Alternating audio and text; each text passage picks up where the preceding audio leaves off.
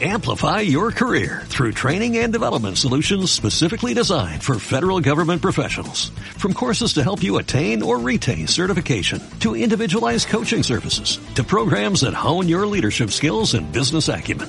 Management Concepts optimizes your professional development. Online, in person, individually, or groups. It's training that's measurably better. Learn more at managementconcepts.com. That's managementconcepts.com. Es el momento y el lugar. Se va el día. Nos abraza la luz de la noche. Nos invade el silencio de la luna y el cuerpo nos pide amor. Sensaciones compartidas. Conversaciones secretas y cómplices. La sensualidad inunda el entorno. La tranquilidad quiere ser activa. La soledad busca diálogo. Déjanos sintonizarte. Durante las próximas dos horas, siempre nos quedará París con Rosa Vidal.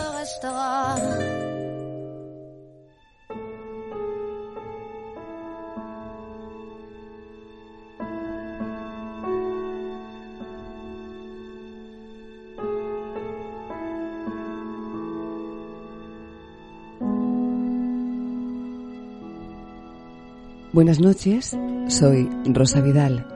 Comienza Siempre nos quedará París.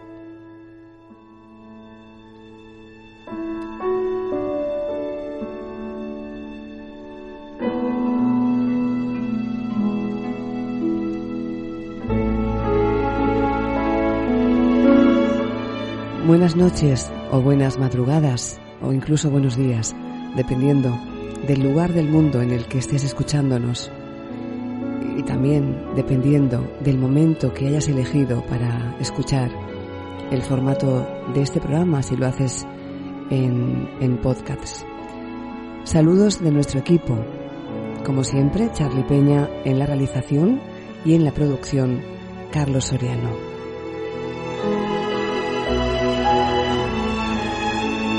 Aquí estamos, cumpliendo sueños, cumpliendo promesas en el último programa os di mi palabra que volvería.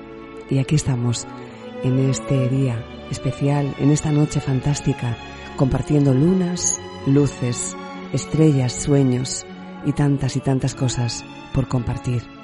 721 programas de Siempre nos quedará París. 721 emociones, sentimientos, personas, voces, proyectos. Todo esto en un mágico cóctel que compartimos a través de los sonidos desde Tenerife, desde este maravilloso archipiélago, desde las Islas Afortunadas en Canarias, España, para el resto del planeta.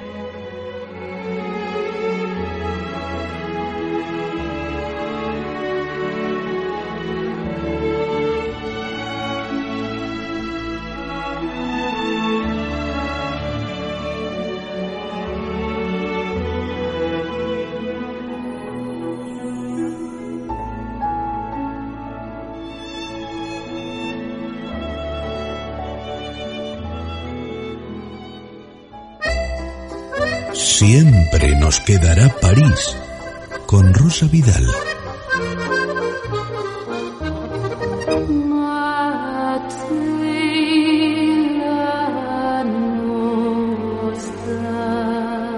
Nunca dejes pasar una oportunidad que te haga feliz, aunque a los demás eso no les guste. No hemos venido a este mundo a cumplir las expectativas de nadie. Quédate con la persona para quien eres una prioridad, nunca una opción. Quédate con quien mueve su mundo entero para darte el lugar que mereces, sin más explicaciones. Quédate con quien se la juega contigo, aunque solo tenga un pálpito en el corazón y cien dudas en la mente. Quédate con quien te demuestra lo que siente, así, sin más, porque tu sola presencia en su vida es suficiente para dar un nuevo y precioso sentido a la suya y sobre cualquier otra cosa. Quédate siempre, siempre contigo, para que no tengas que depender de las decisiones que otros tomen en tu camino.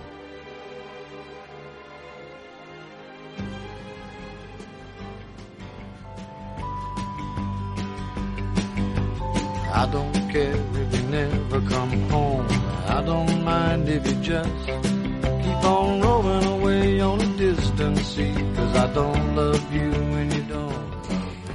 El programa anterior hablábamos de las cinco heridas emocionales. Hablábamos con nuestro maravilloso experto en inteligencia emocional, escritor Carlos García Almonacid, y con él estuvimos eh, navegando en las emociones que tienen que ver con el miedo al abandono y el miedo al rechazo. Recordamos que faltaban otras eh, tres heridas emocionales, también llamadas heridas del alma, que es la herida a la humillación, a la traición y a la injusticia.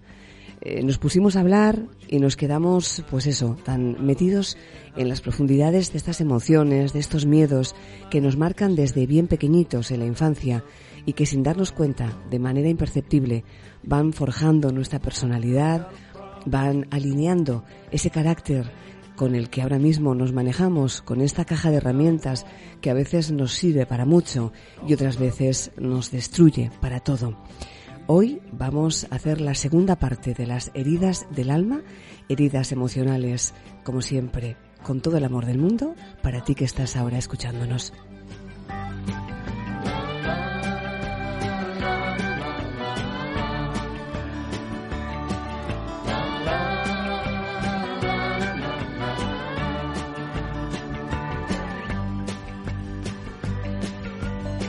I've loved you for years upon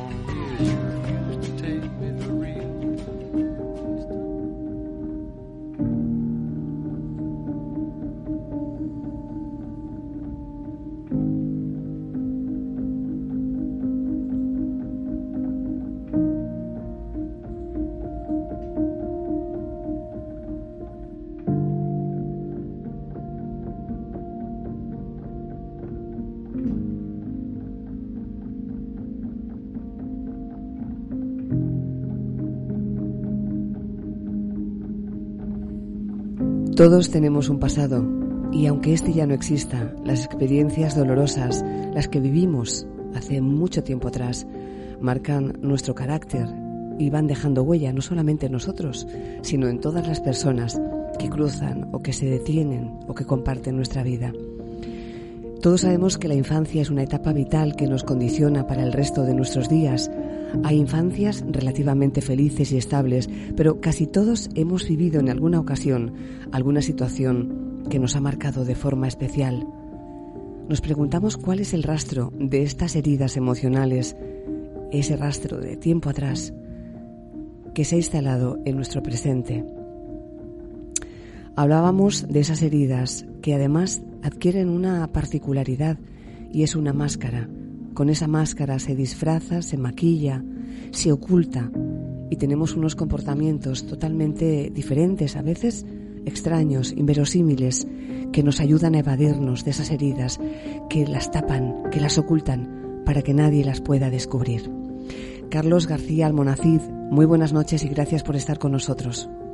Buenísimas noches, Rosa. Es un verdadero placer, como siempre. Pues Carlos, eh, hablábamos de la herida, del miedo al abandono, del miedo al rechazo y nos quedábamos con el miedo a la humillación, a la traición y a la injusticia. Antes te comentaba, micrófono cerrado, antes de, del inicio de París, que eh, cuando nosotros colgamos los programas tanto en redes sociales como en Spotify y como en el canal iVox, nos damos cuenta de la respuesta, de las reacciones y quiero agradecer especialmente a todas las personas que nos escuchan y a todas las personas que se toman un poquito de su tiempo, de su vida en contestar y en agradecer. Es maravilloso el sentimiento de agradecimiento. Yo lo recibo como un regalo y siempre les digo que aunque tarde un poquito en contestar, al hacerlo yo personalmente eh, me demoro un poco más, pero siempre eh, dando ese valor especial a cada una de las respuestas que nos dan a cada uno de los programas. Las personas me han dicho, Carlos, y así te lo voy a trasladar, eh, que han entendido un montón de cosas al escuchar la primera parte de las heridas emocionales o heridas del alma. Han entendido cosas que les pasan en la actualidad o cosas que les han pasado en, en la madurez, en, en una época de adulto, pero que no entendían, que no encajaban en ese rompecabezas. Las han entendido una vez que han escuchado la primera parte del programa. Entonces yo te, quería trasladar eh, qué importante es no solamente la personalidad que tenemos todos ahora mismo, las, entre comillas, taras, como decimos a veces, ¿no? Esas cosas que no nos dejan avanzar. Pero qué importante a las personas que le damos un valor a las parejas, al ideal de pareja que tenemos, a ese mapa mental del amor que nos forjamos.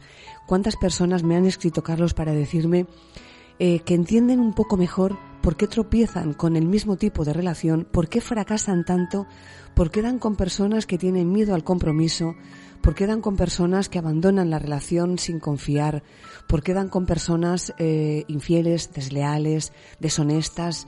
Em, han empezado a entender quizá también, si me ocurre pensar, que empatizando, creyendo que hay personas que actúan de una manera y actúan así, no solamente consigo mismo, sino también lo vuelcan en sus relaciones y en sus parejas, porque posiblemente traen heridas que no han sanado. Decíamos el otro día que para entender cómo sanar las heridas hay que vivirlas, hay que verlas de frente, hay que sentirlas y hay que revivirlas sin miedo a que eso nos cause dolor. Es imposible sanar una herida ocultándola del sol y poniendo una tirita, porque eso termina ulcerándose, termina marchitándose, termina consumiéndose. Así, Carlos, me gustaría que empezaras haciendo cómo hilvanamos, cómo unimos la relación de pareja. Bueno, lo primero es que, que me sumo a ti en ese agradecimiento a las personas que, que toman parte activa no solamente en quedarse al otro lado y recibir la información, sino en, comentar, en expresar, en compartir y en agradecer. Yo siempre he dicho que el agradecimiento es, es la puerta que abrimos a todo lo que está por venir, porque cuando uno agradece fomenta que vuelva a ocurrir aquello que, que tan bien le ha hecho. Así que me uno a ti en la expresión de ese agradecimiento como comunicador, como persona que comparte información y uniéndolo con, con lo que hablábamos en el último programa, y yo sé que ahora nos toca hablar sobre la traición, la humillación y la injusticia, eh, qué importante es eh, cómo las personas, a través de la conciencia que ponen sobre sus propias experiencias, son capaces de transformarlas, ¿no? Hablamos de las cinco heridas del alma como esas heridas que son totalmente necesarias y que nos ocurren a todos, o sea, no hay persona en el mundo sin, sin que no haya recibido una herida de alguna de sus relaciones y cómo nuestra propia naturaleza humana nos condiciona a tener que mirarlas de frente para poder avanzar, ¿no? El universo tiene una forma muy bonita de ponernos siempre en el camino a las personas necesarias para sanar nuestras heridas. Y no lo hace solo el universo, lo hacemos nosotros a través de la atracción que genera nuestra propia herida. Em, como tú decías, hay un primer punto que para mí es importantísimo y es que corremos el riesgo de querer tapar la herida y ponernos una máscara pensando que de esa manera ya no nos vamos a tener nunca que enfrentar a una situación que vuelva a revivir nuestra herida. Esto lo hacemos a nivel inconsciente y lejos de sanar nuestra herida, lo que nos provoca es atraer a las personas que van a seguir hurgándola hasta que de alguna manera podamos poner punto y final a, a la maldición de la repetición, digamos, de lo que nos ocurrió en otras relaciones, en otras personas que finalmente nos parece estar viviendo la misma situación, ¿no? En ese momento la persona se pregunta, ¿y por qué me ha vuelto a pasar? ¿Cómo me puedo haber metido de nuevo en una relación de este tipo, de maltrato, de injusticia, de violencia, de traición, o donde me han sido desleal, o donde me han humillado?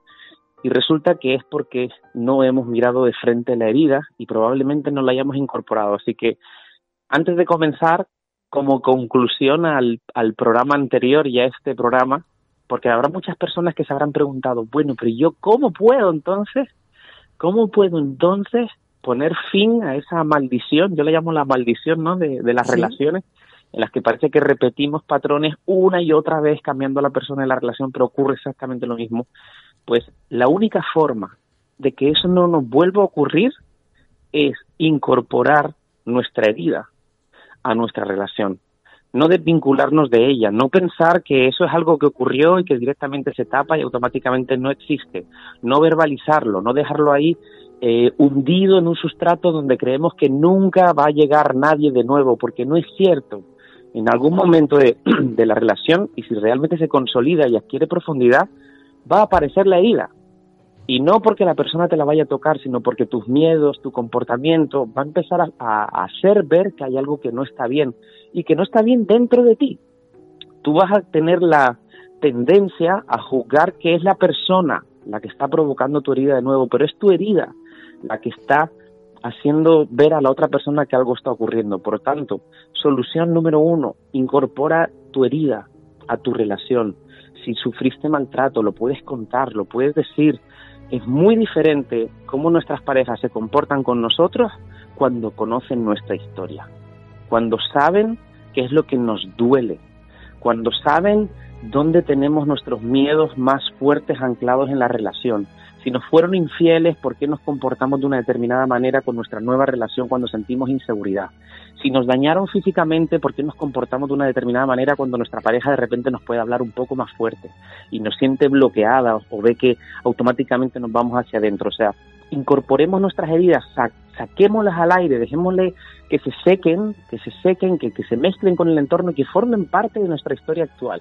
Esa es la única manera en la que el bálsamo de la herida puede hacer que la herida cicatrice, que la herida empiece a coger un color distinto, que se incorpore y que la persona que tenemos al lado, si realmente es la persona que nos va a acompañar a lo largo de nuestro camino, entienda que nosotros tenemos esa herida y que por tanto en ciertos temas hay que tener cuidado, comprensión, protección. Ahí es donde podemos hacernos fuertes en la pareja y juntos sanar la herida que tenemos, que por cierto, sin olvidarnos que nuestra pareja también trae las suyas. Efectivamente. Precisamente, Carlos, me gustaría recordar, por si hay personas que están escuchándonos y no tuvieron la oportunidad de estar en la primera parte, eh, cuando hablamos de herida emocional, por si alguien nunca ha escuchado este término, es posible que ande un poco despistado, pero la herida emocional a todos se nos produce. Yo no conozco ninguna persona que no traiga una herida emocional o una herida del alma. Eh, se produce cuando un determinado acontecimiento, cuando una circunstancia con, un entorno, con una persona, con varias personas, eh, algo cercano, nos genera una emoción intensa, intensa y profunda de dolor, de rabia, de tristeza, de miedo, de desesperación, de pánico. Y no, no, se resuelve. Entendemos que cuando uno es niño es difícil que lo pueda resolver, aunque si algún adulto está cerca posiblemente le ayude en ese, en ese camino. Pero mm, yo creo que en la actualidad todos conocemos a personas, no con una, sino con varias heridas, eh, y nosotros también albergamos mucho. Y también me gustaría especificar el concepto de máscara. Cuando lo hablamos, se, se, utiliza como una actitud de defensa bastante recurrente en las personas que actúan eh, a ser de un modo que no son realmente y que hacen, pues ocultan una condición de dolor. Por ejemplo, cuando una persona es tímida e introvertida, suele mostrarse en los opuestos para ocultar esa vergüenza o timidez natural que sienten. Y también, ya para, para eh, terminar este pequeño resumen de lo que hicimos en el programa anterior, hay personas eh, que sufrieron la herida de abandono y son personas muy dependientes de otras a nivel emocional. Hay personas que sufrieron la herida de rechazo y son personas muy huidizas, con un gran miedo a comprometerse, cambian mucho de pareja, de trabajo, de lugar, eh, de circunstancia incluso que quieren vivir. Las personas que han vivido la herida de humillación tienen ese punto de aguantar mucho dolor, yo no sé si me atrevería, me atrevería a llamarlo masoquismo, pero son esas personas que uno dice, pero ¿por qué aguanta tanto? ¿Por qué soporta que lo humillen? ¿Por qué soporta que lo dejen? ¿Por qué soporta esta vejación, esta traición constante? Eh, las personas que han sufrido la herida de traición son personas con una tendencia a controlar mucho y no es que quieran realmente controlar tanto la vida, es que es un seguro, es como un cinturón de seguridad, un botiquín, un airbag. Las personas que han sufrido la traición eh, suelen controlar todo aquello que les pase. Es una manera de creer que están evitando sufrir y que les llegue el dolor, cuando eso es inevitable. Y las personas que han sufrido la herida de la injusticia, son personas eh, con una rigidez emocional que les cuesta expresar sus sentimientos, sus emociones, incluso eh, verbal y físicamente. Así que, Carlos, ¿quieres apuntar algo a lo que he dicho? Sí, eh, importante también. Esto es un concepto, además, Rosa, que yo te lo incorporo aquí porque las personas no lo van a encontrar en ningún sitio. Esto es una, vamos, una un estudio que yo realicé desde hacía mucho tiempo en el que las personas cuando sufrimos una herida, cuando en nuestras relaciones vitales eh, se provoca alguna de estas heridas del alma o heridas emocionales, mm, solemos buscar el ponernos una máscara, pero aquí es donde viene el concepto nuevo. Siempre hablamos de ponernos una máscara que nos protege de la herida, pero yo siempre hablo de dos tipos de máscara. La máscara blanca, que es la máscara buena, y la máscara negra, que es la máscara mala. ¿Qué quiere decir esto? Que yo, por ejemplo, si, si he sido traicionado y fruto de mi, de mi herida, mm, yo comienzo a tener nuevas relaciones y automáticamente huyo, ¿no? Para que no me vuelvan a traicionar, pues yo ya no me, ya no me meto tanto en las relaciones, paso por ellas por encima, eh, no me quiero, como si dijéramos, entregar completamente. Esto es algo que se escucha mucho en la sociedad. No, yo no, no me entrego porque no me salió bien y no confío. Esa sería la máscara blanca. Pero ¿y qué ocurre cuando recibimos una herida y nos ponemos una máscara negra? Porque el ser humano tiene una decisión que tomar ante la herida y es, ¿me voy al, al, lado de la luz o me voy al lado de la sombra? Entendiendo luz y sombra también como una máscara, o sea, no es que la luz te vaya a funcionar, pero bueno, no vas a dañar al otro, te vas a dañar tú. Cuando te pones la máscara negra, por ejemplo, ante la traición, lo que tu cerebro entiende, lo que tu naturaleza y tu experiencia en tus relaciones anteriores entiende, es que la mejor forma de no ser traicionado es traicionar. Bueno, pues automáticamente, como a mí me traicionaron y yo me sentí tan mal, yo te voy a traicionar a ti, por si tú me traicionas, que yo ya sepa que, bueno, bueno, pues ya está, yo ya lo hice. Esto ocurre además, y lo dejo súper claro porque a lo largo de estos casi 12 años de trabajo y acompañamiento a algunos seres humanos, hay un, un, dato estadístico que para mí es importante, es que yo no me he encontrado, por ejemplo, a una persona celosa con una herida de traición que no haya sido infiel. Fíjate cuál es el rasgo. O sea, yo tengo miedo a que tú me seas infiel o ¿Sí? desleal y por ello yo voy a hacerte a ti infiel. Me voy a adelantar para que cuando llegue ese daño que yo siento que me vas a Vale, infligir sí, por mi propia herida, yo ya no sienta tanto daño porque yo ya lo hice. Es como decir, mira, en vez de ir perdiendo 1-0, como mucho vas a poder empatarme. Y este es un rasgo, digamos, eh, de las heridas que provoca lo que se llama la duplicación del dolor. Es yo recibí un daño y voy a seguir haciendo daño. O sea, el dolor va a seguir perpetuándose. Algo que se repite eh, según el transgeneracional. O sea, la, yo heredo, heredo las heridas de mi madre, de mi padre. Eh, es algo que además se transmite en una línea vertical femenina, que es el linaje materno. Uh -huh. Mm, yo, a través del aprendizaje de cómo mi madre se comportaba en su relación, voy incorporando mi propio aprendizaje. Entonces, si mi madre está actuando desde su máscara, es muy probable que mi modelo de relación se base en cómo mi madre actuaba en base a su máscara. Fíjate qué curioso. Sí. No solamente puedo tener patrones de conducta destructivos en mis relaciones porque yo haya recibido heridas. Puede ser porque yo haya copiado el patrón de mi madre o de mi padre que estaban actuando bajo su herida. Y eso, es lo, lo, mágico que tiene. Y eso, Carlos, eh, que me parece súper interesante, eh, nos hace entrar también en, porque has hablado antes de las personas celosas, nos hace entrar en un terreno muy complicado porque este es uno de los temas, siempre lo digo, junto con la dependencia emocional y las relaciones tóxicas, que cuando hemos colgado los programas, eh, los hemos publicado, tiene un, una mayor demanda por parte de, las personas. Eh, hay un tipo de celos, podemos decir, antes hablabas de máscara blanca, máscara negra, hay personas que estarán escuchando y dirán, bueno, yo es que he sido celoso o celosa, pero es que luego el tiempo me ha demostrado que tenía muchos motivos para serlo porque eh, viví cosas que, bueno, pues me traumatizaron. Viví con una persona que fue desleal, fue deshonesta, fue infiel y realmente yo no me inventaba nada, no me creé un castillo de fantasmas en mi cabeza, es que realmente lo fue.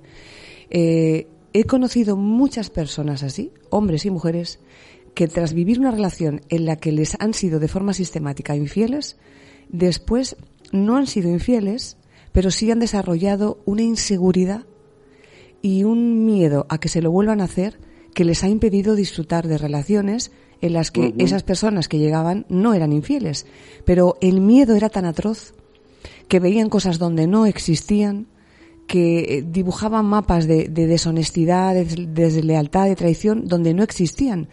Y no han sabido cómo gestionar eso, no han sabido cómo solucionarlo, de la impronta que les ha quedado tan grande. Es muy fácil también encontrar a personas que son infieles, que a lo mejor si han tenido este patrón que tú estás hablando, ¿no? Son infieles antes de que lo sean con ellos, pero también hay personas que son infieles porque está en su en su ADN genético, emocional o, del alma o como lo quieras llamar, que, que disfrutan o son felices siendo desleales y dan con personas también eh, que son el, la horma perfecta a su zapato. Tal cual. Y además es interesantísimo este concepto. Yo de todas formas soy el soy partidario de que los celos nunca son buenos. ¿En qué sentido, no? Por ahí en, en la sociedad se escucha mucho esa frase que dice, no, pero son celos sanos. No sé si lo has escuchado, Rosa. Mm, un poquito de celos está bien. Sí, le, da salsa y pimienta a la relación.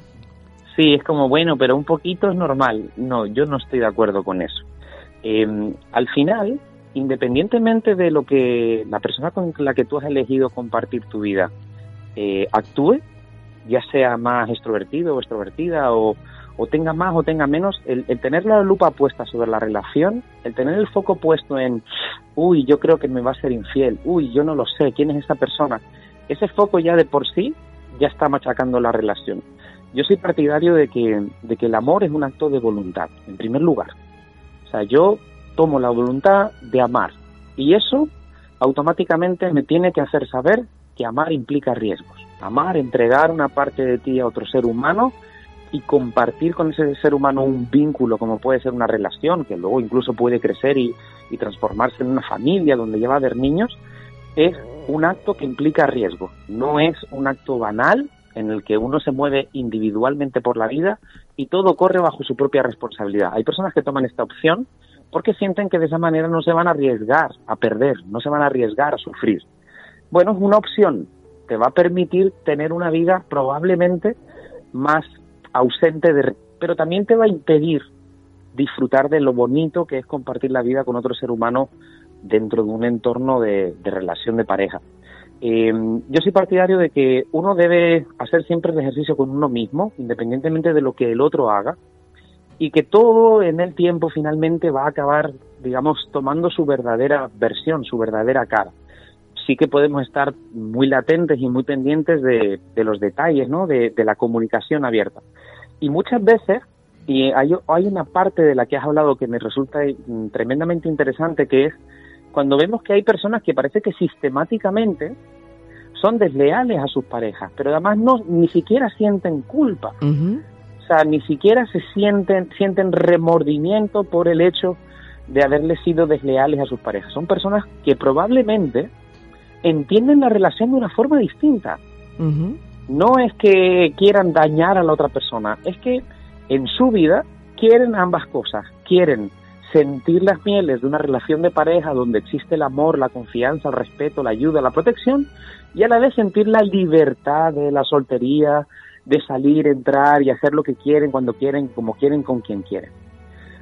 Uno puede pensar, oye, pues tienes que elegir, ¿no? Elige o esto o esto. Aquí en este aspecto casi siempre, y, vuelvo, a mí me gusta mucho ir siempre como en pos de la solución, ¿no? Igual que decíamos antes, que para poder vivir nuevas relaciones sanas hay que incorporar nuestra vida a esas relaciones, no debemos tener miedo de decir, mira, a mí me maltrataron, mira, a mí me abandonaron, oye, mi última relación me fue infiel y me da mucho miedo lanzarme contigo, o sea, es un acuerdo entre dos personas. Pues antes de lanzarnos como si dijéramos a lanzar ese voto, ese cheque en blanco, ese voto de confianza de lanzarnos una relación, antes de, meternos completamente de lleno en una relación con una persona que aparentemente desconocemos de primera, porque solo conocemos a alguien, a partir del segundo o tercer año es cuando se dice que tú empiezas a conocer a la persona con la que estás saliendo. Y nosotros ya desde los dos meses andamos ya metidos ahí haciendo planes.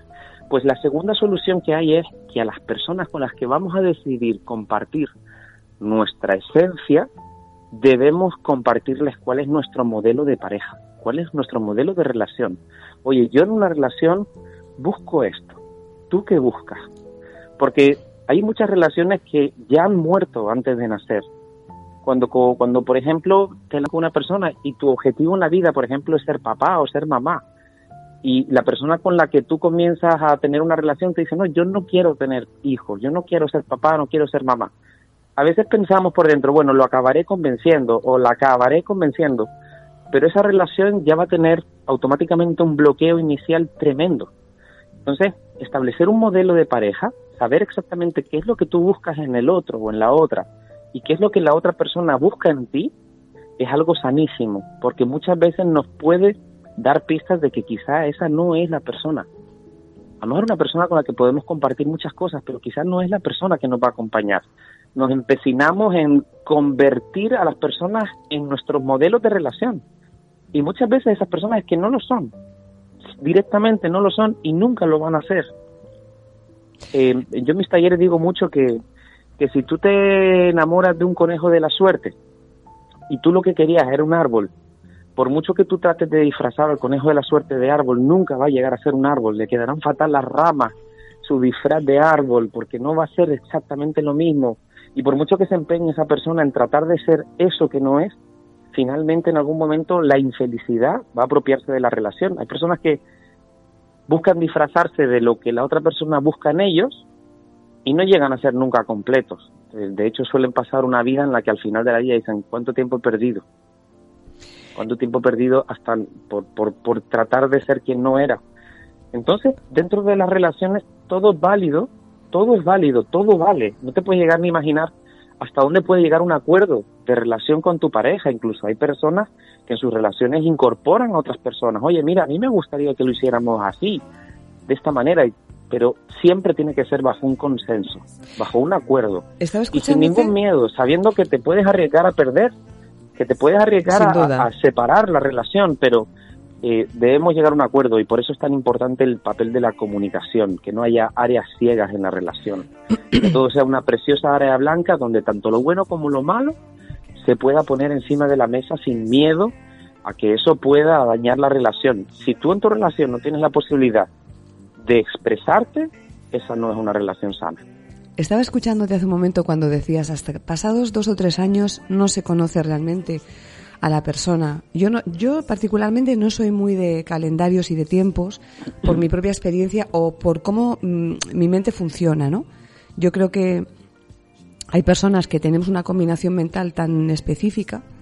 Todos tenemos una mente especial, pero eh, funcionamos de una manera especial. Entonces, yo no creo mucho en los tiempos. Creo, yo soy más de emociones, ¿no? A lo mejor al ser una persona una persona de alta sensibilidad, pues yo soy de las que pueden llegar a sentir emociones en menos tiempo que a lo mejor el resto de mortales, eh, pero no solamente en el amor, en la amistad o en la entrega. Pero me has hecho recordar, cuando hablabas de los dos o tres años, que hay un término que yo siempre que, he dado em, alguna conferencia, alguna charla, incluso en algún programa, he hablado muchísimas veces de, eh, del concepto de limerencia que para quien no lo sepa es ese estado eh, que puede ser para algunos eh, un, un, trastorno mental, podemos decir transitorio, que es lo que conocemos como el enamoramiento. Es cuando el laboratorio de las emociones y de las de los sentimientos están trabajando con todos los trabajadores 24 horas, 365 días al año, que es cuando funciona la serotonina, las endorfinas, la dopamina y la oxitocina. Eso dicen que eh, científicamente suele durar seis meses, porque si durase más nos volveríamos locos, que es cuando tienes esa subida, subida, subida, que es cuando estás enamorándote de alguien y tienes un trastorno incluso compulsivo, intrusivo, eh, porque no solamente estás deseando estar con esa persona, sino que sueñas con ella, eh, quieres estar 24 horas al día con ella suele durar seis meses no por nada, sino porque con todas esas hormonas funcionando de esa manera tan desorbitada, tendríamos una intoxicación de amor que, estaríamos todos zumbados por la calle sin poder concentrarnos en el trabajo, ¿no? Después empieza la meseta, es cuando ya se va un poco serenando todo, vamos redescubriendo pues que hay defectos, que hay cosas que no nos gustan, que esto no te lo esperabas así, pero es así. En fin, el conocimiento de, de esa persona. Eh, ya luego llegan esos años que tú dices, que es cuando llega esa madurez, esa plenitud, y entonces eh, para mí es importante, a mí me ha funcionado, yo no sé si a alguien al escucharlo le va a funcionar, antes has dicho un acto, para mí es un acto de fe el amor, un acto de fe porque es creer en algo que no ves, no tangible. Y fíjate que siempre lo comparo un poco con la amistad. Cuando conocemos a alguien y lo sentimos con un buen amigo, una buena amiga, o dices, Esto, como decía la película, puede ser el principio de una preciosa amistad. Nunca pensamos, ¿y si me traiciona? ¿Y si luego resulta que no es lo que parece ser? ¿Y si luego resulta que eh, habla mal de mí a las espaldas? ¿Y si resulta que... Eso no lo hacemos con una persona con la que compartimos la amistad, ¿no? Pero sí lo hacemos con alguien cuando nos enamoramos. Si tenemos ese miedo constante de que nos vayan a traicionar o, que nos vayan a, ser eh, desleales. Em, sin, sin obviar todo lo que hemos hablado, lo que traemos en la mochila, lo que hemos vivido nosotros, incluso algo súper importante que has dicho, esa alineación eh, con nuestras madres, ¿no? Ese comportamiento que han tenido nuestras madres y que heredamos, esas que yo llamo lealtades generacionales, que las incorporamos a nuestra vida. Pero sí que es verdad que eh, sin obviar todo eso, muchas veces em, hay que trabajarse independientemente de quién llega a nuestra vida, porque todo lo que llega lo hemos eh, atraído nosotros. No porque llegue alguien desde arriba y nos lance un saco con una persona y haya una cosa y un componente mágico. No, es que simplemente cuando uno quiere comprarse un coche de una marca determinada y de un color determinado, en la calle parece que aparecen más coches, ¿no? Cuando alguien está con alguien que está embarazado, parece que ves más embarazadas en, en, la calle. Cuando alguien quiere montar un negocio de pastelería, pues parece que, que aparecen más pastelerías. Nos enfocamos con esa vibración hacia aquello que queremos vivir o que queremos atraer. Pero sí que es verdad que muchas veces atraemos esas cosas que inconscientemente necesitamos sanar. No olvidemos que cuando aparecen personas en nuestra vida que luego eh, rompemos la relación o ellos la rompen con nosotros, Em, las hemos atraído no solamente para vivir cosas grandiosas en esa fase de amor, sino para sanar. Son eh, médicos, son botiquines, son ambulatorios, son hospitales del alma, son personas que llegan para ayudarnos a sanar porque muchas veces son espejos que se ponen delante y nos reafirman en nuestras inseguridades. Y es aquello de, te pongo la zanahoria delante de la boca del caballo para que corras más. No vienen a hacernos daño, no vienen con afán de lastimarnos. Son personas que se aceptan como son. Nosotros las atraemos porque a veces queremos acelerar nuestra curación y nuestra sanación. Las elegimos para sanar el alma, para saber qué es lo que queremos en nuestra vida, cómo queremos vivir, con quién queremos compartir amistad y amor, las atraemos nosotros. Lo digo para no culpabilizarlos siempre y sí responsabilizarnos nosotros. Que no se nos olvide que todo aquello que llega y se queda es porque decidimos que así sea. Los meses, los años que estamos en relaciones que creemos son destructivas, seguramente de esa destrucción aparente hay un renacimiento hay algo que surge y es la esencia de aquello que abandonamos en el camino, en las ruinas, en los cascotes de las piedras y se inicia en algo que queremos ser, que queremos empezar a ser, porque para ser siempre hay que empezar a ser. ¿Cuál Rosa? Yo no sabía. No sabía.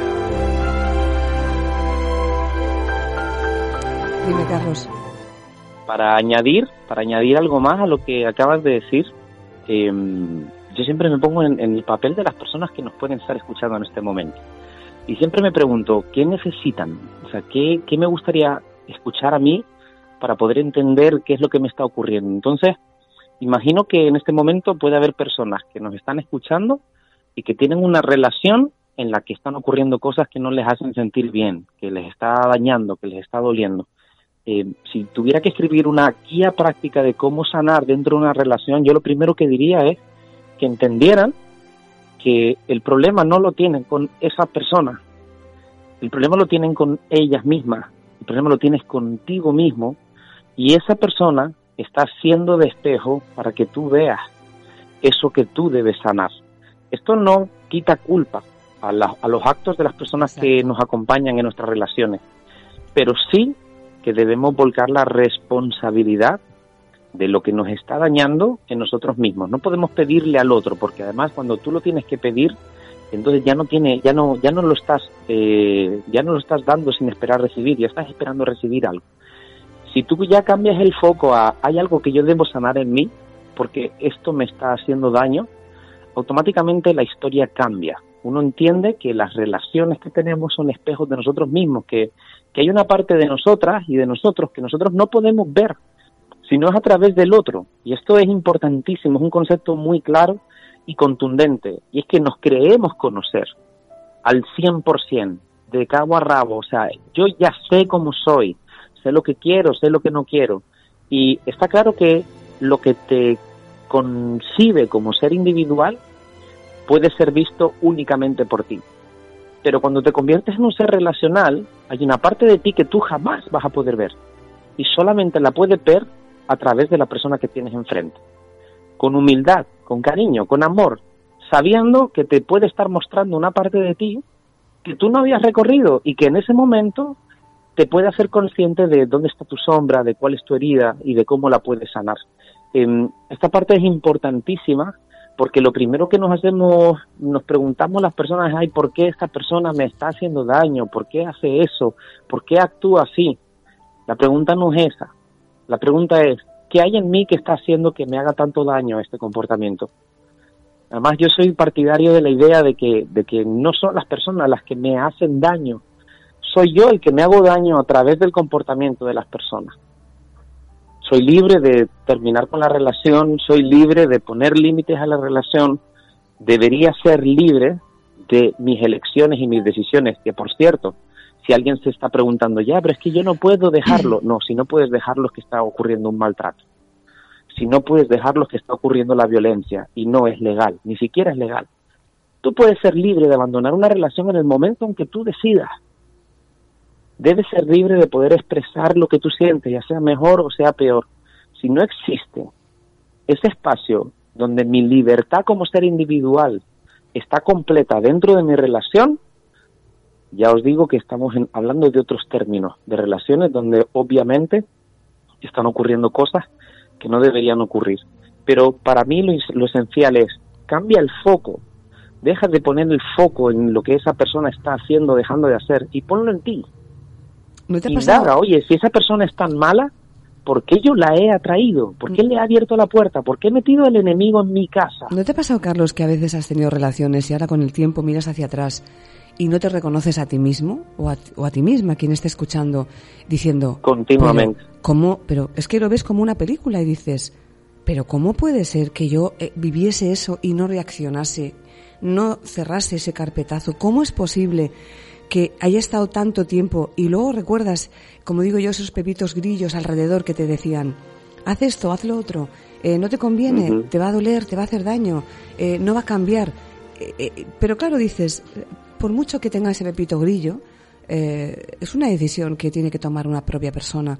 Pero cuando nos vemos a nosotros mismos dentro de esas relaciones, nos damos cuenta de ese propio autosecuestro que hemos tenido, eh, nos hemos eh, imbuido nosotros mismos, nos hemos metido en, en esa relación y nos hemos quedado ahí pasados y pasados y pasados meses y años y ahora lo vemos y decimos, caramba, Ahora sé lo que me diría a mí mismo, ahora sé lo que me diría a mí misma. Soy capaz de, con el paso del tiempo, darme cuenta de que no hay que culpabilizar al que te está haciendo daño. Te tienes que responsabilizar tú de por qué permites que te sigan haciendo daño y no te mueves de ese lugar.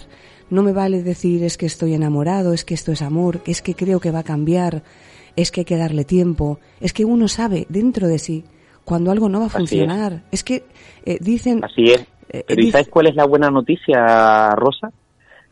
Que cuando tú tienes la capacidad de mirar atrás y de decir, ¿cómo es posible que yo estuviera con esta persona y donde yo ni siquiera me reconozco? Es porque tú has aprendido lo que aquella relación te trajo.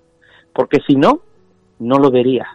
Lo bonito que tiene el, ser conscientes de nuestras relaciones pasadas y de, wow, o sea, increíble, no volverían nunca, es que tú has aprendido lo que en esa relación tenías que aprender, porque ya no eres la misma persona y solamente lo estás pudiendo ver porque lo viviste. Esto es, esto es lo curioso, no es como la pescadilla que se muerde la cola. Yo no lo puedo ver si yo no lo vivo, pero yo no quiero vivirlo, pues cuando lo vivo me duele.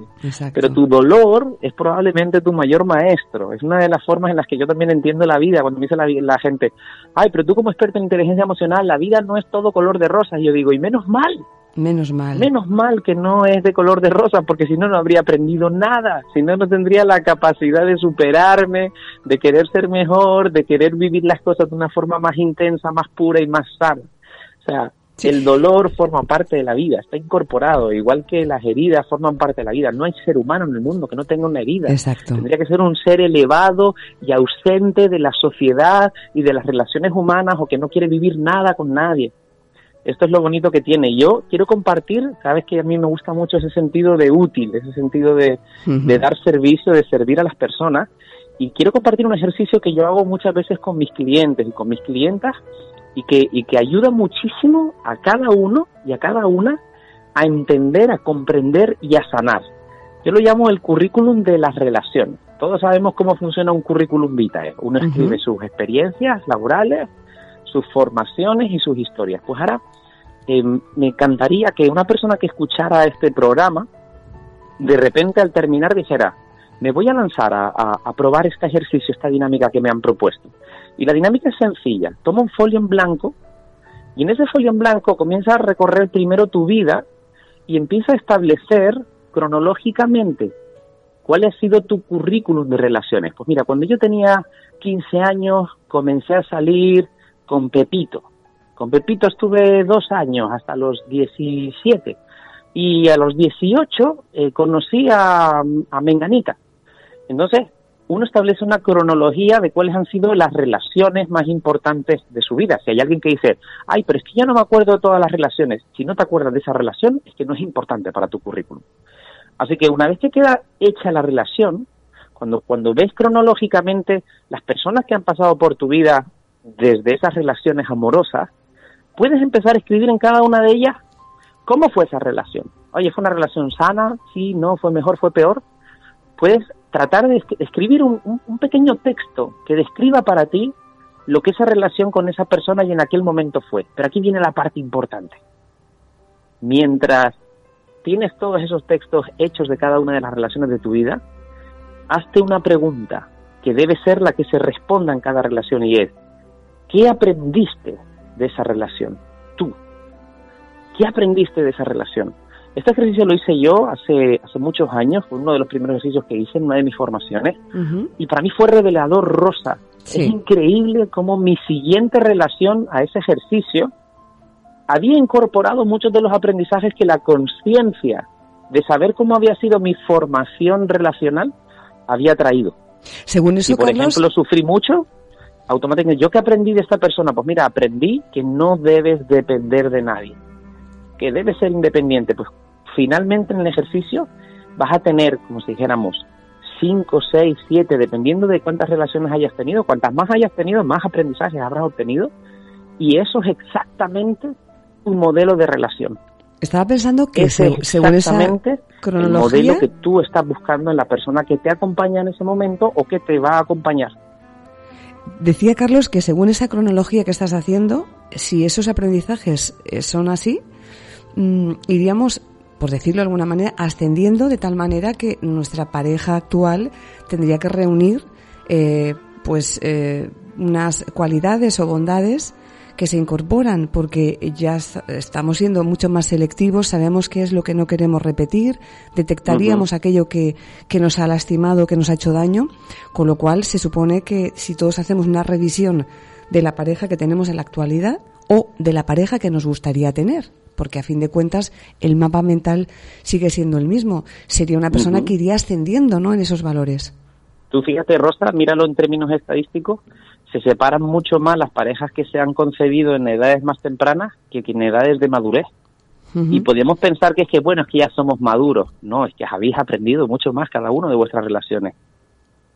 También es importante que nunca sabemos eh, quién va a aparecer para mostrarnos una nueva herida. O sea, uno, una, una cosa que una persona debe tener clara es que uno nunca sabe si la persona con la que está es la persona con la que va a terminar el resto de su vida. Sin duda. Si no es la persona con la que vas a terminar, es que probablemente tenía algo que enseñarte. Aún no habías llegado a, a ese punto. Hay una, hay una idea que suscribe, como si dijéramos, a la naturaleza humana, que dice que todos estamos conectados por un hilo rojo. Tú habrás escuchado la historia, ¿no? Sí. Y, y esa persona en algún lugar nace y tú vas haciendo un recorrido a través de todas las personas que te vas encontrando en tu vida, que no deja de ser el transcurso de ese hilo rojo hasta que llegas a la persona, pero solamente aparece la persona cuando tú estás preparada. Y esta es probablemente la última reflexión y que creo que es interesante. Todos buscamos parejas ideales. Queremos una pareja amorosa, guapa, deportista, sana, aventurero, eh, que, que, que, nos cuide, que nos proteja, que nos dé independencia, que nos dé libertad, que se, yo qué sé. Nosotros, si pudiéramos elegir una carta a los Reyes Magos como es nuestra pareja ideal, seguro que nos saldría una descripción maravillosa, maravillosa de esa persona ideal. Pero la pregunta es, si esa persona fuera así, ¿te estaría buscando a ti? ¿Cuántos de esos parámetros cumples tú dentro de tu relación? Porque es sencillo hacer la lista de la compra volcándonos todo lo que queremos en el otro, pero eh, si tú quieres una persona que sea activa y deportista, te pregunto, ¿tú eres una persona activa y deportista? Si buscas una persona que sea amorosa y cariñosa, ¿tú eres amorosa y cariñosa? O sea, debemos ser conscientes de que las relaciones no son perfectas, las personas no son perfectas y la inmensa mayoría de las veces la persona perfecta para nosotros, ¿sabes quién es Rosa? Uno mismo. Uno mismo y delante quien es capaz de aceptarnos, pero lo más importante, comprendernos y respetarnos. Es que me has hecho recordar que cuando lo importante de aceptarse, de quererse, que es la verdad que lo escuchamos muchísimo y a veces es hasta cansino, ¿no? Decir, siempre nos dicen lo mismo las terapias estas de tal.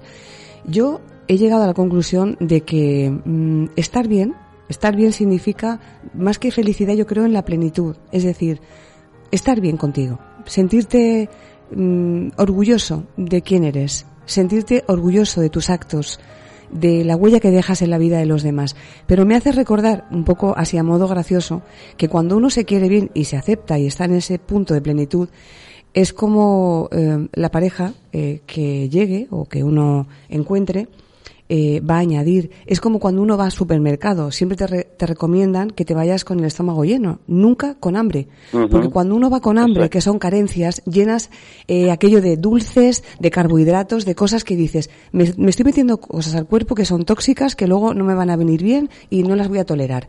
Cuando uno va al supermercado con su pancita llena, con su comidita ya, eh, con su lección sabida y queriéndose, uno mete al carro lo que realmente sabe que va a necesitar, que es sano y que le va a sentar bien y que le va a hacer feliz. Así que eh, recuérdenlo, si le sirve de ejemplo, aunque sea un, un poco así simpático, ¿no? Eh, cuando uno se quiere bien, el carrito de la compra se llena con cosas que son sanas. Carlos, y, y, luego, y, y, otra parte importantísima también, Rosa, creo que estamos construyendo eh, vamos, yo si estuviera escuchando este programa, que yo creo que lo voy a volver a escuchar para hacer un, un guion, porque me parece interesantísimo, eh, otra de las cosas que nos pasa es que nosotros no podemos poner todas las fichas sobre la misma, sobre el mismo número. Uh -huh. Nosotros no podemos poner toda nuestra esencia vital sobre nuestras parejas. O sea, Exacto. no puede ser que, que la relación sea el centro de nuestra vida. En el centro de tu vida tienes que estar tú, como un ser que se comparte con su pareja, que tiene sus amigos, que tiene sus pasiones, su ocio, su, sus sueños, sus metas. O sea, la vida es demasiado amplia como para que nosotros volquemos toda la responsabilidad de nuestro bienestar sobre nuestra pareja. Es que en España es curiosísimo porque parece que se destruye una pareja y automáticamente desaparece el mundo de la persona. Sí. Y es curioso porque, claro, con esa pareja se van todos los vínculos que esa persona tenía son personas que se han dedicado al 900% solamente a un ser humano y han desaparecido los amigos, las pasiones, el ocio. Yo he trabajado con personas que están viviendo un proceso de pérdida, de ruptura, y cuando yo les he preguntado, ¿cuál es tu película favorita? No lo sé. ¿Y cuál es tu canción favorita? No lo sé. ¿Y cuál es tu plato favorito? No lo sé. Pues eso no puede ser. No puede ser, porque estás dándole una responsabilidad a otro ser humano que es tuya. Entonces, eh, esto ocurre como en la política. En, en los países donde solo se habla de política, como ocurre en el nuestro, es porque la política no va bien. Cuando no se habla de política, cuando tú no sabes ni quién está gobernando, créeme que esa política está funcionando. Sin duda. En las relaciones ocurre lo mismo. Si nuestros temas de conversación somos siempre nosotros, nosotros estamos bien, nosotros estamos mal, nosotros vamos mejor, nosotros vamos peor, algo está ocurriendo en nuestra relación. Nuestra relación tiene que ser otro área de nuestra vida. No debe ser lo único y lo exclusivo. Y no digo que sea lo más importante o lo menos importante, puede ser prioritario para ti, pero no debes abandonar ninguna de tus otras áreas. Y, y, si, y si sientes que tu vida no tiene sentido sin esa persona, créeme que no estás sintiendo amor, sino apego. Apego y dependencia. Eso es posesión, porque está siendo completamente injusto contigo. Te está, res- te está restando todo lo que de alguna manera te da valor como ser único, como ser vital, como ser esencial. Entonces, esto es importante. Si, si alguien que nos está escuchando eh, tiene siempre en su mente a su pareja, anda siempre buscando, eh, oye, eh, para, para, porque eso puede llegar a ser obsesivo y comienza a buscar las otras ramas de tu vida. Eh, ¿Qué es lo que quieres hacer? ¿Cuáles son tus metas? ¿Cuáles son tus sueños? ¿Cómo te sientes en tu trabajo, en la búsqueda de tu trabajo? O sea, complementa, tráete otros placeres a tu vida más que, que el mero hecho de estar acompañado por otro ser humano. Y sobre todo, y lo más importante, muchas personas en el mundo están con otras personas por el miedo a la soledad, por el miedo a estar sola. Y el miedo a estar solo o el miedo a, a- a- vivir una vida en el que no haya una persona acompañándonos, la única lectura que tiene es que hay un ejercicio que tenemos que hacer con nosotros mismos.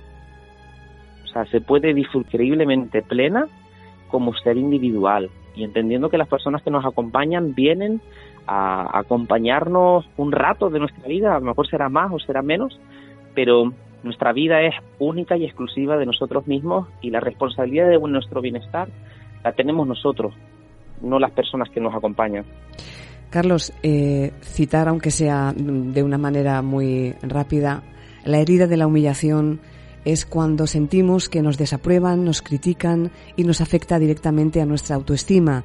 Ahí qué pasa? Pues que se construye una personalidad dependiente que está dispuesta a hacer cualquier cosa por sentirse aceptado, querido, por sentirse útil y sobre todo la persona hace lo posible por sentirse válida.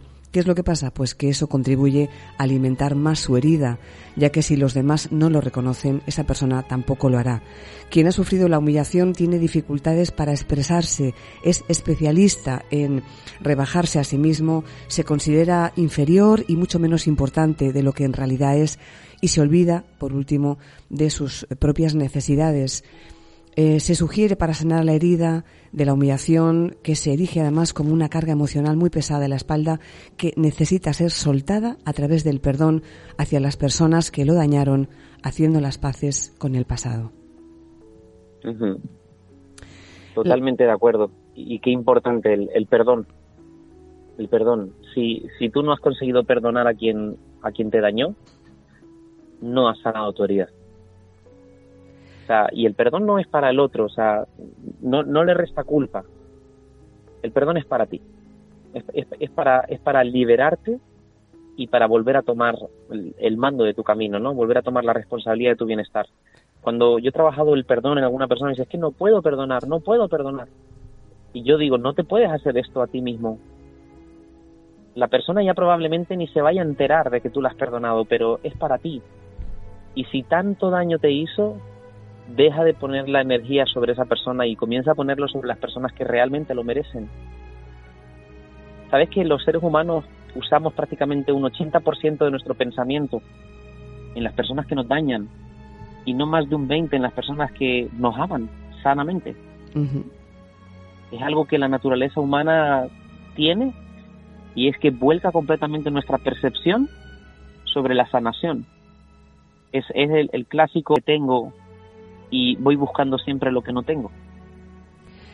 Pues. El, el miedo a la traición, Carlos, o el miedo a confiar, para que todo el mundo nos entienda, si alguien está escuchando y tiene ese miedo a confiar, porque tiene miedo a que lo traicionen, surge cuando evidentemente te has sentido eh, traicionado o traicionada eh, porque no han cumplido alguna promesa importante.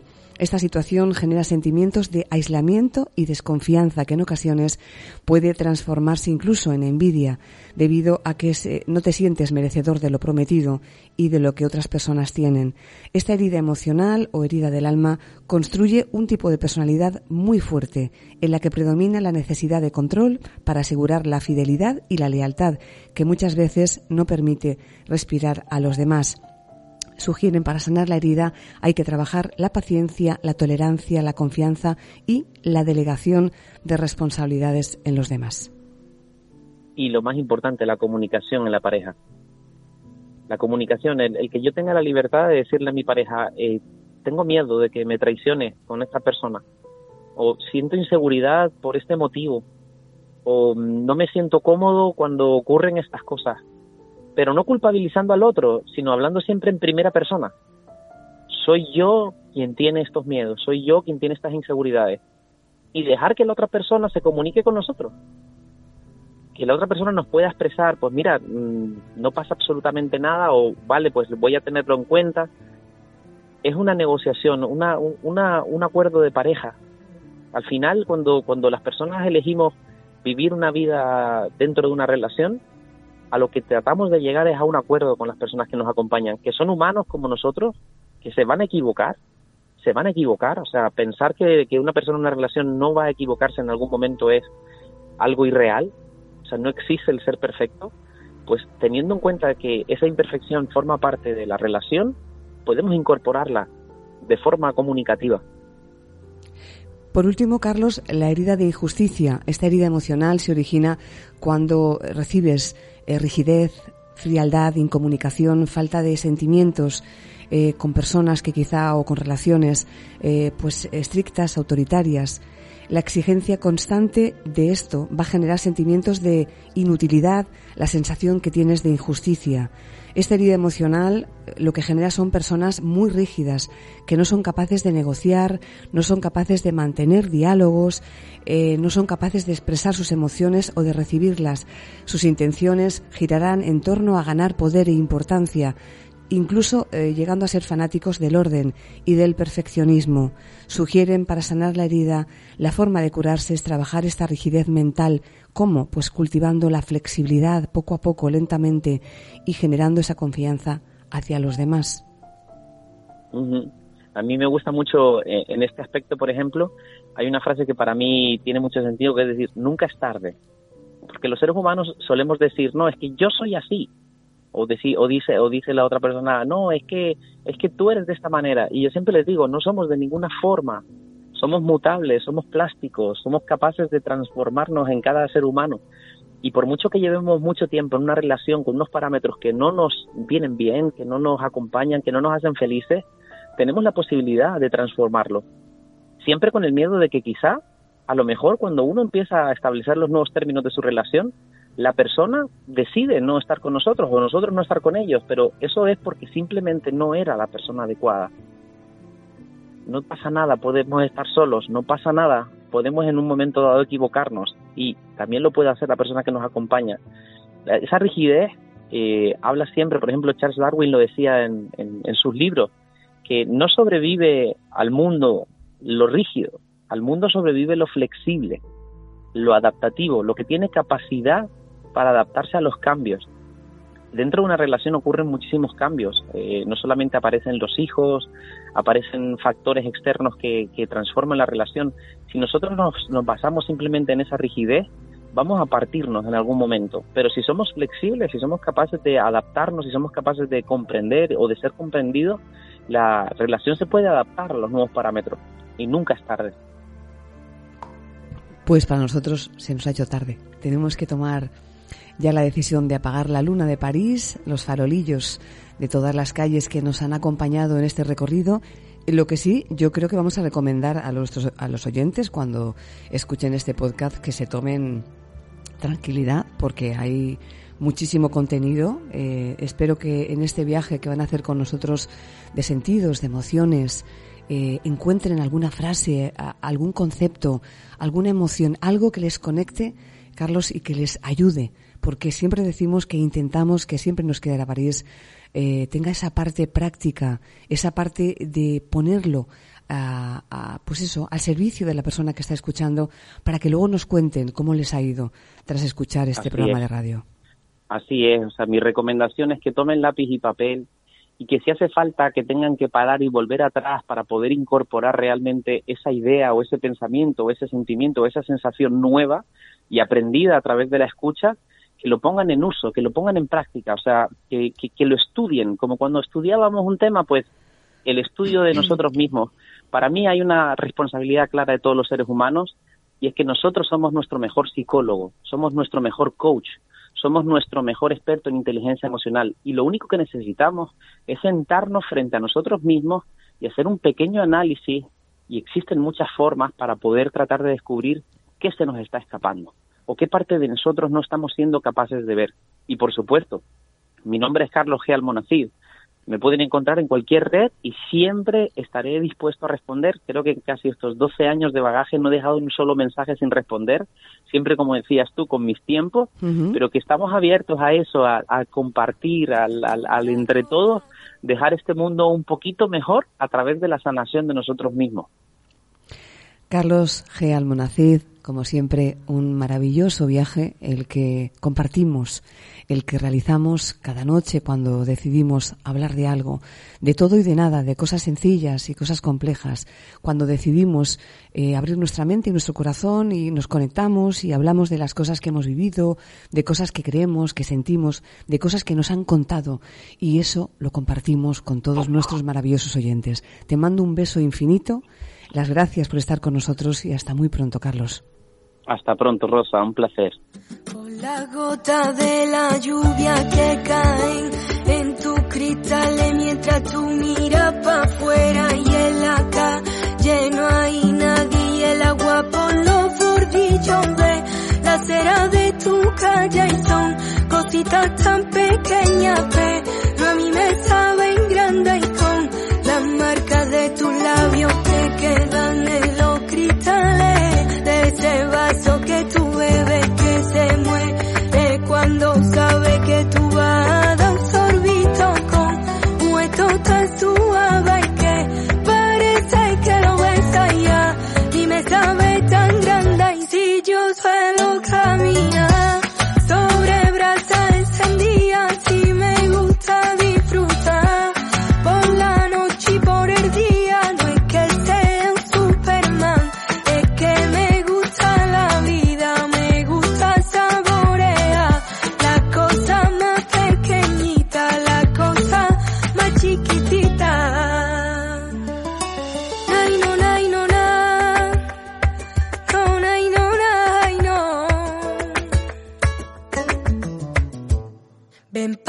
pa' acá pa' mi verita que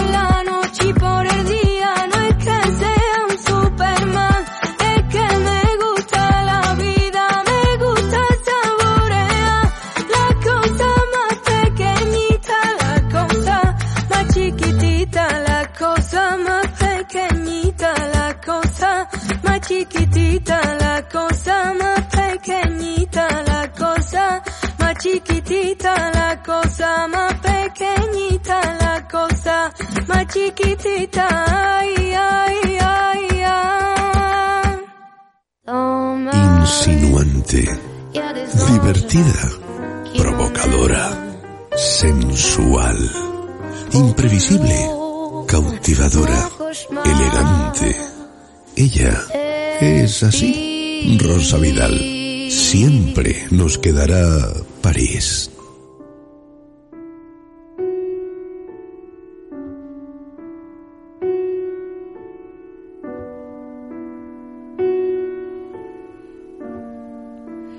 Hay instantes en los que una palabra, incluso un silencio o un hecho, algo que hacen los demás en nuestra vida, lo cambian todo para siempre.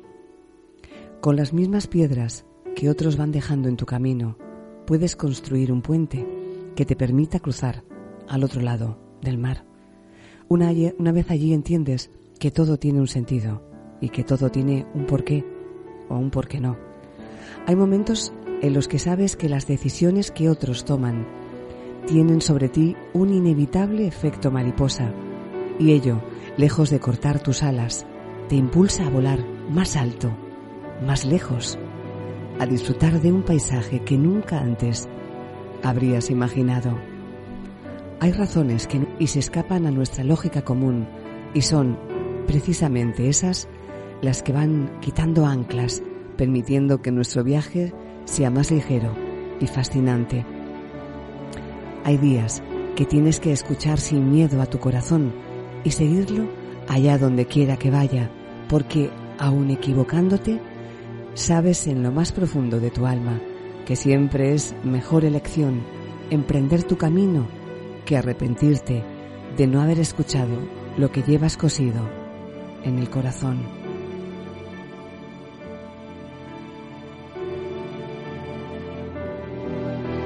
Por eso te digo que no te contagies de la rabia y el odio de los demás, de la apatía y la desilusión de otros, que no te contagies de la confusión y de la decepción del resto de personas, que te enamores de la vida, de aquellos que están llenos de proyectos, de inspiración y de alegría, que el tiempo pasa muy rápido, que los días y sus noches vuelan cuando comprendes qué cosas son importantes, han pasado ya preciosos momentos que nunca más volverás a vivir, hay gente que pasa por tu vida con el propósito de hacerte más feliz, más sabio, más generoso, más alegre. Pon a flor de piel tu maravillosa intuición y no los dejes escapar de tu lado. Tal vez nunca vuelvan a regalarte su sonrisa. Déjate de tonterías y vive de la forma y el modo que a ti te haga feliz. Abraza, ama, desea, haz el tonto, haz la tonta, baila, juega, canta Besa siempre que las explicaciones estén de más. A veces recuerda que un beso lo cura todo y el amor todo lo cura. Hay un secreto que guardas debajo de tu piel que traspasa cualquier tiempo y espacio. Él te guiará cuando creas haberte perdido. Brinda por cada experiencia que vivas, buena o mala, porque a través de ellas reunirás millones de instantes que te llevarán a ser tu mejor versión. Y sé tú por encima de todo. Sé tú, por encima de nadie, mirando a la altura de los ojos.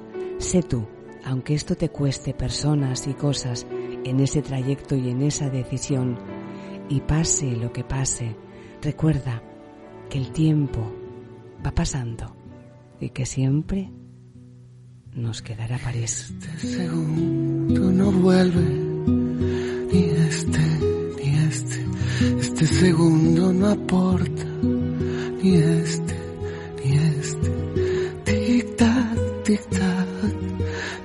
se pasa el tiempo, que se va la vida,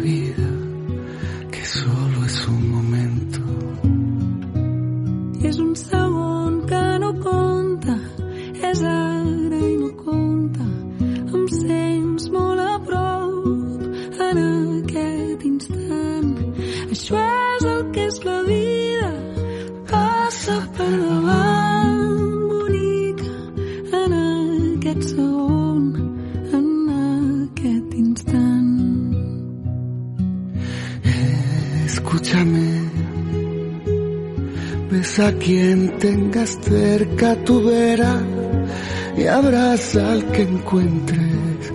A la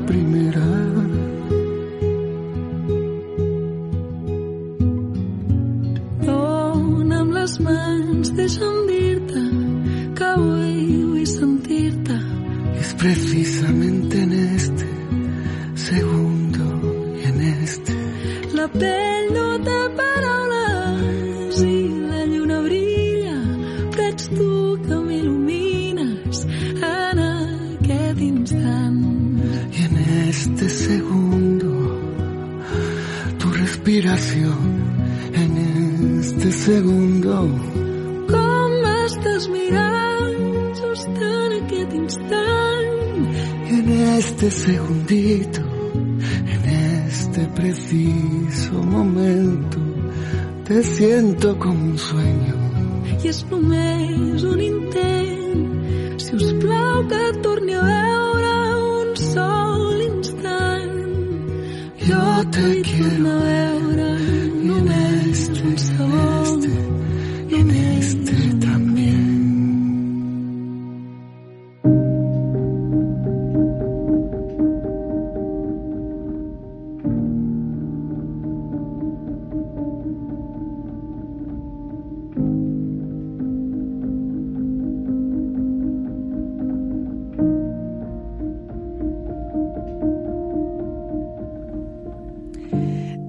Comienzo de siempre nos quedará París eh, que es importante en la vida ser agradecido a todo y a todas las personas que, que pasan por la nuestra. Hace unos días tuve el honor de presentar eh, eh, una gala, el certamen, el quinto certamen de la Gala Moda España. Para mí fue un honor hacerlo además en mi otra tierra. Yo soy tan mediterránea como atlántica y hasta el Mediterráneo me trasladé para hacer la presentación de este certamen, de esta gala, eh, del cual me siento honrada. Mm, quiero agradecer a Sedomir Rodríguez de la Sierra, al diseñador, al modisto, que siempre me viste cada vez que tengo un evento y a su disponibilidad, a su buen hacer, a su cariño, a su generosidad. Quiero agradecer a Edgar Magdalena, eh, un excelente fotógrafo, una persona con un gusto exquisito que me ha ayudado también eh, este, en este certamen y a la hora de, vestirme. Quiero agradecer también a la revista eh, Fama Tenerife por la, entrevista que me han hecho, por el artículo que me han hecho y también a Úrsula Siemens, que es la persona, la artista que me ha hecho la entrevista, porque además ayer me encontré eh, la revista que me la había preparado con esa entrevista y me dio un regalo que no vi hasta que llegué a casa y cuando lo, lo saqué era como un papel grande, eh, como un lienzo enrollado. Abrí es un trabajo precioso, una pintura de París con la alegoría al programa de radio y con la Torre Eiffel, los Campos Elíseos. Así que me siento profundamente agradecida por ese, por ese regalo tan bonito. Quiero agradecer a todas las personas que confían en mí a nivel profesional, que me llaman y que delegan para, para compartir mi experiencia profesional con, con ellos.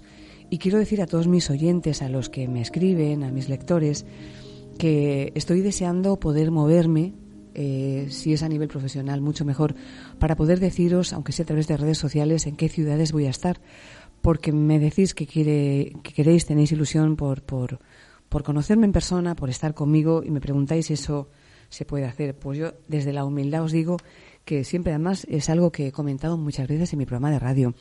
¿Cuántos de vosotros habéis venido desde otros países, desde México, desde Estados Unidos, desde Europa hasta Canarias solamente para conocer el programa desde dentro, para darme un beso y un abrazo y para darme las gracias? Las gracias os las doy yo a vosotros, a ustedes, por confiar en mí, por abriros en corazón, por contarme cosas tan hermosas de vuestra vida personal, por compartir vuestros problemas y experiencias, por pedirme ayuda, que ojalá yo tuviera esa varita mágica, ese cofre en el que pudiera ofrecer tantas eh, recetas con pócimas milagrosas para ayudar y aliviar vuestros problemas.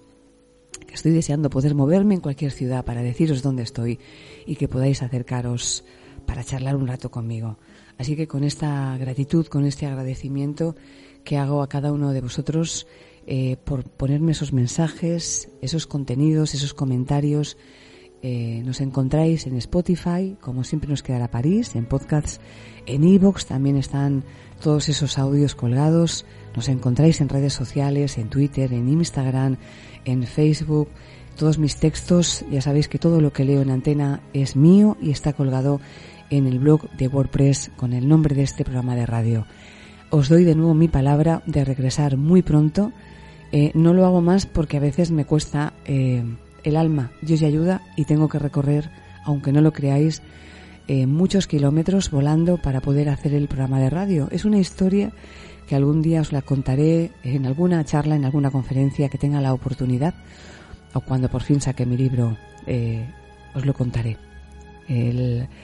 Las aventuras de estos últimos tres años de Siempre nos quedará París dan mucho, mucho para compartir, mucho para hablar y estoy segura que os va a encantar conocer todas las anécdotas que, estoy viviendo eh, eh, entre aeropuertos, vuelos y programas de radio.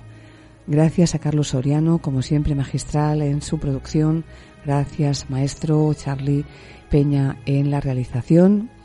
Gracias a cada uno de vosotros, de vosotras, de ustedes, que desde cualquier parte del mundo elegís escuchar Siempre nos quedará París.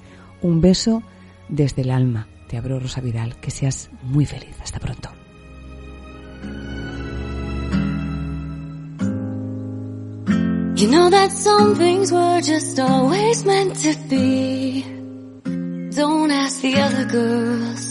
Don't ask the other guys. Sometimes I wonder if you're ever gonna see. I'm not like the other girls. You're not like the other guys. I tell you I want you, but you don't listen to me. I guess all I can do is whisper in your ear. Ooh, your kisses taste so sweet. Me and promise not to wake me if it's all part of a dream. Cause baby it feels like heaven. Mon chéri, bonsoir, enchanté. Your hands on my face, embrasse-moi, mon soleil. Say you die for me, baby. Read my messages if you want, I don't mind. I'm not like the other girls. You're not like the other guys. Hold me close cause it's too soon to say goodbye. You're some kind of beautiful.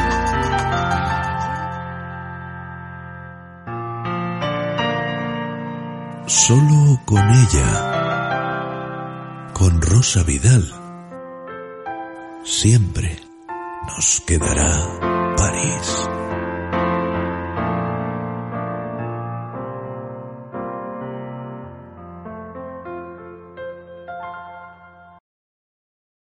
Amplify your career through training and development solutions specifically designed for federal government professionals. From courses to help you attain or retain certification, to individualized coaching services, to programs that hone your leadership skills and business acumen, Management Concepts optimizes your professional development. Online, in person, individually, or groups. It's training that's measurably better. Learn more at managementconcepts.com. That's managementconcepts.com.